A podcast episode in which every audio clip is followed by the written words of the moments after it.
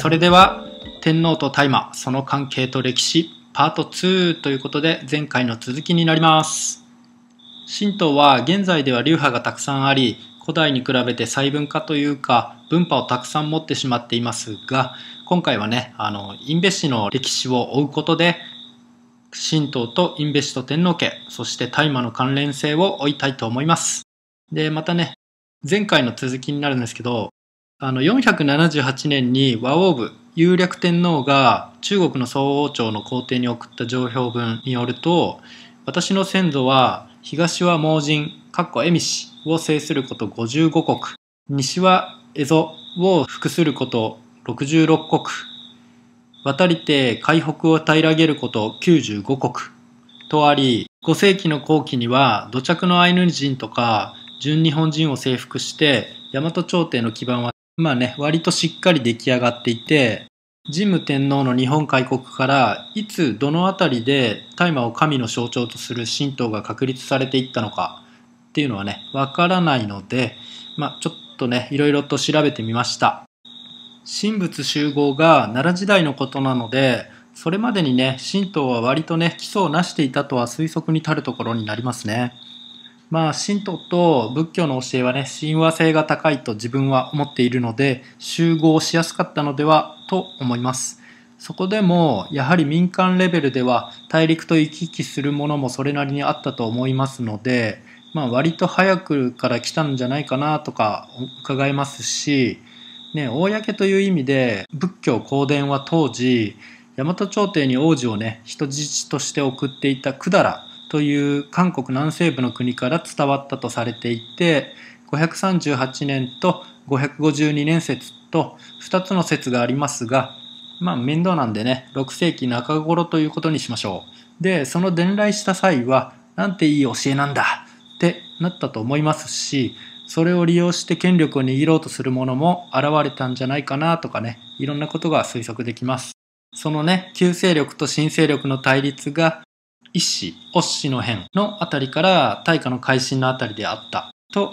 見て取れますね。仏教は今回はいいとして、神道はそれまでにある程度確立されていたということが言えると思いますので、500年代半ばまでには基礎があったということになると思います。でその神道朝廷において古来祭祀を任され務めたとされる一族のことをねちょっと考えてみたいと思いますその一族というのは中富氏と印部氏の2つがまず代表格で祭祀を任されていたとされているのですが中富氏はねあの古来より任されたにしてはあまり主だった働きが残されてないんですよね。確認されないというかね。これちょっと考えたんですけどあの鎌足に乗っ取られて以降ね自分は鎌足はね中野大江の王子天智天皇ですよね。に取り入って中富姓を灰乗りした後に藤原に改名させてもらったと勘ぐっています。朝鮮系なんじゃないかなと思うんですけどね。今現在に至るまで政権にまとわりついているといった感じの一族だと思っています。でその後の藤原政権下においてなんで古文が消されたのか。中富氏の歴史があまりなさすぎてね。ここがやっぱ謎なんですよね。うん中富氏っていうのは雨の小屋根に層を発していて天孫降臨の際にニニギの御について一緒に降りてきたとされて天の岩戸の際にはちょっと活躍が見られて以降ね古来祭祀を務めた一族みたいなことしか見つからないんですよね。もう本当単にそうだったっていう感じでとどまるんですね。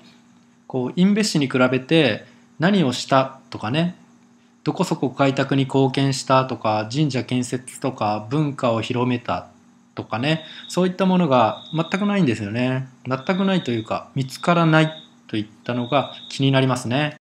であまりにその辺が薄いのでねやはり後の権力者分派して本家以上に政治や軍事政権に関わった藤原家に不都合があったのではないかなと思います。でこの藤原家っていうのは、ね、もう一時は欧州藤原氏なんて言ってねほとんど勝手にいつの間にか東北で独立してましたよね一時ね。この一族はね現在でも日本に救う足引っ張り一族であると自分は見ていますね。おそらく朝鮮から来たと推測しております戦時中の日本による朝鮮併合の際に困窮する本国日本とは裏腹にめちゃくちゃ税金かけて朝鮮にインフラとか教育施設とかねたくさんのものを作ったんですよね。そして今でもね慰安婦とか徴用工とかね全くの大嘘をねおそらくハイノリ朝鮮人が日本人の姓を名乗って国内からでっち上げて声を上げては国連とかで発表したりしてね世界的に大きくしていってそして韓国に反応させてそしてね反応して何か言われたら何度もその度に血税を何十億も簡単にプレゼントっていうね形をずっと続けさせてますよね。戦前戦後の韓国の写真を見れば一目瞭然なんですよね。もう本当未開の地からいきなり近代みたいな感じでね。本当ぐんと水準を押し上げているのにね。でねまたお笑いの河本とかね藤原の藤本とかラッスンゴレライとか原子爆弾10日のあざ笑ってる感じだしもうほんとどっちにしろちょっぱりピースとかね日本に住みながら堂々とよくやれるなと思いますね。本当に気持ちの悪い行いだと思います。でこの辺のことはやっぱりね日本人としては頭にきますしまたねちょっといつも通り話からずれるんで戻ります。なのでインベシについてね掘り下げていこうかと思います。インベの名の由来は汚れを意むという意味でインベシとなったようで主に古代朝廷の祭祀をはじめとして細具政策宮殿造営を担った士族であるとされています。始祖は雨の太玉の御になり彼は天の岩戸伝説で天照が隠れた際に洞窟の前で占いを行い続いて枝葉の茂った榊に大きな鏡大きな勾玉を連ねた玉飾り構造で折った白木綿と麻で折った青木綿を下げた太玉串を作りました。ということなのでこれがね高間ヶ原でなく芦原中津国であるこちらの世界で本当にあったことなら、まあ、この時には朝はすでに生産され紡がれ織物となっていたということになります。で、なんやかんやあってアマテラスが外に出た後、岩を閉めた後に、岩にね、締め縄をするのですが、締め縄も古来大麻でできていたのかは謎なんですけど、現在は本当にそういう流れ、大麻でできているので、おそらくそうだとも取れますよね。この辺の年代っていうのは、神武天皇の5代前のアマテラスがいた頃になるとすると、即位したのが紀元前660年とされているので、それ以前から大麻は日本にあった。そういうことになると思います。で実際に残っているものとしては雨の富の御事はこの人は雨の太玉の御事の孫になりますね。この人が神武天皇が開国宣言した際には橿原を建造していますしその奈良県橿原市印部町を本拠地にしたとはしていますけどあまり目立った痕跡が見られないんですよね。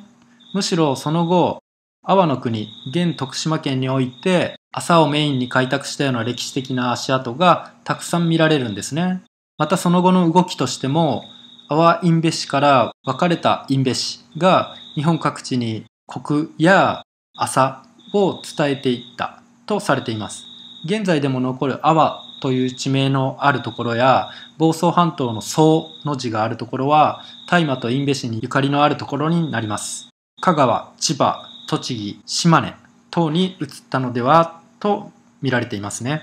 ご祭神が雨の太玉の御事や雨の富の御事である神社は大麻にゆかりがあったと見て良さそうですよね。これは全国各地にたくさんありますね。で、その本拠地は橿原とされていますが、まあね、実際は全然自分はあまり知らないんで、こう奈良周辺もいろいろとあるのかもしれませんが、ね、自分実はね、この讃岐男と阿波女の子供であるのと同時に、やはりね、四国は阿波の国にね、何か隠し事を感じるんですよね。本当に大事なものって隠す性質があると思っています。なので、その、印部市だったり、大朝彦神社や、こう、八倉姫神社や、剣山と、ユダヤ、天皇家と続く流れが、どうも何かがあるのではとなっていましてちょっとね、思ってることを言ってみますと、まずね、何かで読んだのですが、あは、さぬき、いよ、とさと頭文字を取って浅糸になりますし、最初の大朝彦神社はもちろん、読んで字のごとく大麻にゆかりがあるわけですよね。香川県にも大朝神社がありますしね。うん、島根県にもありますし。神社の位も小一なんですよね。小一っていうのは神社界の最高位になります。で、自分も近くに寄った時にね、あの、親が体調悪かったんで、そのご祈祷をお願いして、その中に入れてもらった時があったんですけど、その時にね、あの、伊勢神宮から宝山の旗が来てましたね。ということは、伊勢神宮ともね、やはり親密に小一同士仲がいいのかなとか思いました。で、ここの始まりは、雨の富の御事が、阿波印部氏の僧を率いて阿波国に移り住み、朝、構の種を繁殖して、この地を開拓。麻布木綿を生産して、食産工業と国利民福の基礎を築いたことにより、始祖の雨の太玉の御事、大朝彦神を阿波国の守護神として祀ったのが始まりだ。ということでね。日本建国の礎となるのに、こういった産業を発展させて、大きく貢献したことが伺えると思います。で、その、阿波国の小一位の神社で気になるものがもう一つあるのですが、あの、八倉姫神社というものがあって、その神社ね、その、ちょっと失礼な言い方になるんですけど、他のね、小一位の神社っていうのはね、本当に大きくてね、由緒やご祭神なんかがね、はっきりとされていてね、皆さん一度は耳にしたことがあるくらい有名だったりするんですけどここってねその他に比べて立派でないというか創建年代不詳だしウィキでは何の山だかね杉尾山というのがご神体になっているっていうことなんですが大朝彦神社とともに小一位なわけでしかもね調べてみると大朝彦が1719年に小一位になったのに対しこちらは1185年に小一位になってるんですね。大麻は神の象徴であるとする神道の力が強いだろう日本においてその朝文化貢献以上に何かが認められて実に500年以上先に小一位という最高位に達してるんですね。ほんとね、これ、信長の野望のゲームみたいに、公家とか朝廷とか名乗る者たちに献金することでね、官位が変えるんでしたら、まあね、この神社は平安時代末期までに献金をしまくったとかってね、それもちょっと絶対的に考えられないので、これはもう天皇家にゆかりのある、しかもね、絶対的に偉い人、始祖の、始祖に近い人とかね、ものすごく好意の誰かと関わりがあるのではと思いますね。ということは、この杉尾さんがご神体だとしたら、誰かの墓が眠っている。そのだいぶ前の時代だったでしょうから、もう本当古墳でもあるのかなってね、そういったことになると思うんですよね。そこからね、ちょっと調べてみたんですね。そしたらね、この山、矢野の神山ということでね、たくさんの歌人が読んだ有名な山にあたるんですね。しかも、天照大神の葬儀の執行場面が社殿に残っていたということなんですね。でも残念ながら今はないそうで、何かね、これもまた大切なものがなくなっているんですよね。で、この山は木延山という山の南嶺にあたるそうで、その昔はこの木延山にね、八倉姫神社があったそうです。そしてその頂上付近は前方後円墳と円墳の跡があるそうです。でね、しかもね、あの、今は解明されて残っている大泉神社というものが元はね天のマナイの水であったということもあってやっぱりねこれ皇族に関係がとても深いと取れますよね。またねさらに調べると出てきたのが大昼目の御事別名で天照大神なんですけどこの方とね天照を同一視してるんですね。なんか無理があるというかねでも一説では卑弥呼なんていう話もあったりしてね。なんかねこうアマテラスと同一視したりしてるんですけどまあちょっとなんか無理があるというかアマテラスなのだとしたら小1位であることの納得がいくということになります。まあそもそも天孫降臨したのはニニギの御事であってアマテラスは高間ヶ原にいてニニギの御事に芦原中津国を治めなさいと言って自分は高間ヶ原を治めるようにイザナギの御事に言われているんだから降りてきたかなっていうのがありますよね。高間ヶ原が日本というか人間界なのかどうか。高い天より。と書いてあるのだからもう本当宇宙のことなんじゃないかなっていうのがちょっと思っちゃうんですよね。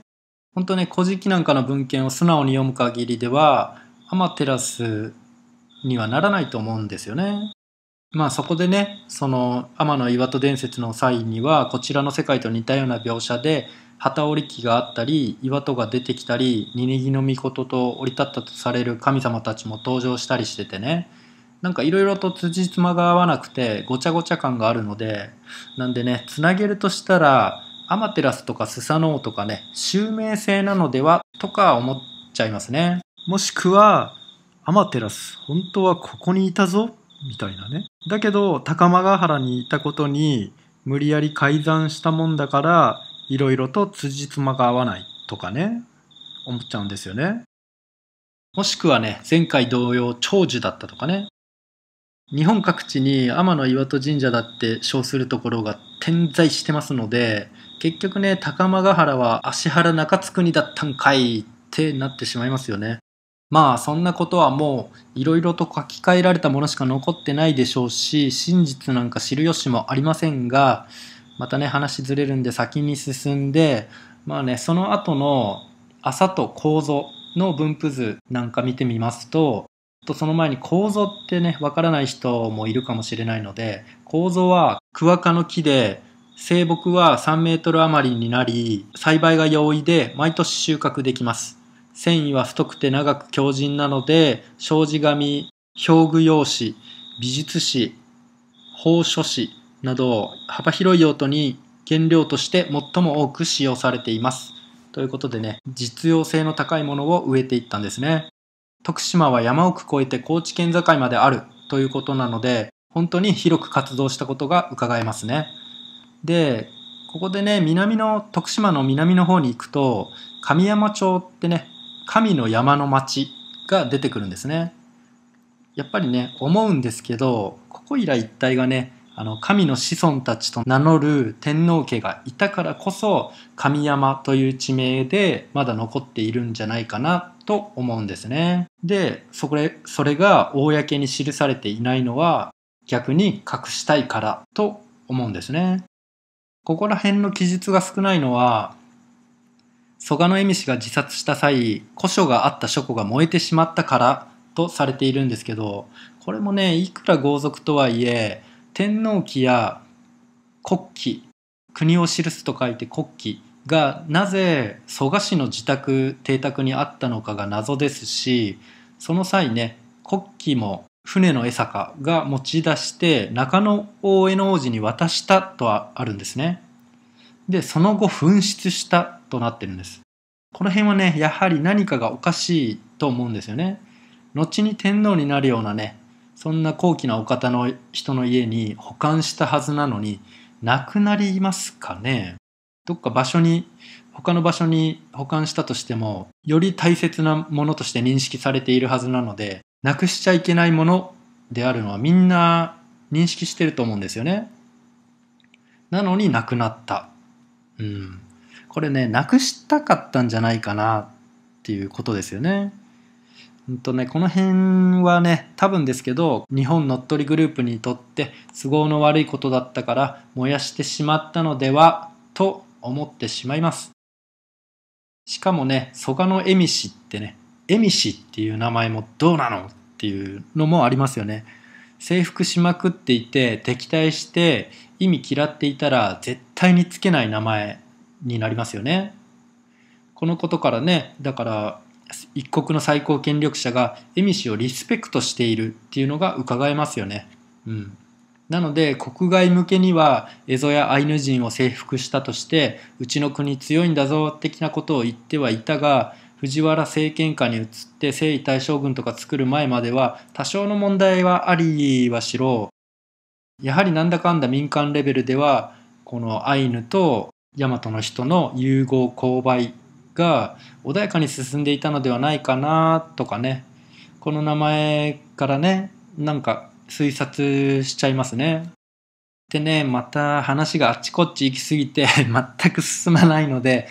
ままたね、動画を分けたいと思います。ということで、パート3に交互期待ということで、今回の動画を終わりたいと思います。もしよかったら動画のコメントとか、評価とか、チャンネル登録とか、よろしくお願いします。それでは最後までご視聴いただき、ありがとうございます。